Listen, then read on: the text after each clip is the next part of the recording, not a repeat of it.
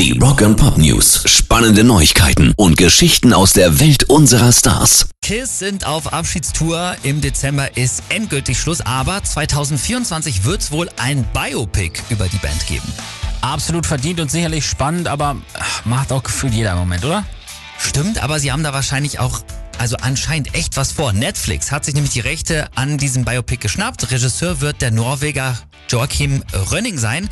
Der hat zum Beispiel den letzten Fluch der Karibik-Streifen gemacht und Namen hat der Film auch schon. Es soll nämlich Shout It Out Loud heißen.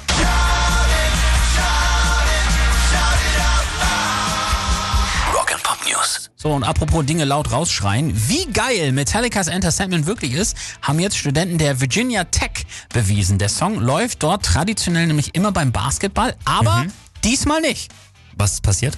Die Virginia Tech hat das Spiel der Basketballdamen als neutraler Gastgeber ausgetragen und da hat die Dachorganisation, die NCAA, das Ausspielen des Songs verboten, weil es ein unerlaubter Vorteil gewesen wäre und sie haben sogar mit einer Geldstrafe gedroht. Absolut lächerlich, aber man sieht, welche Powermusik haben kann, ne?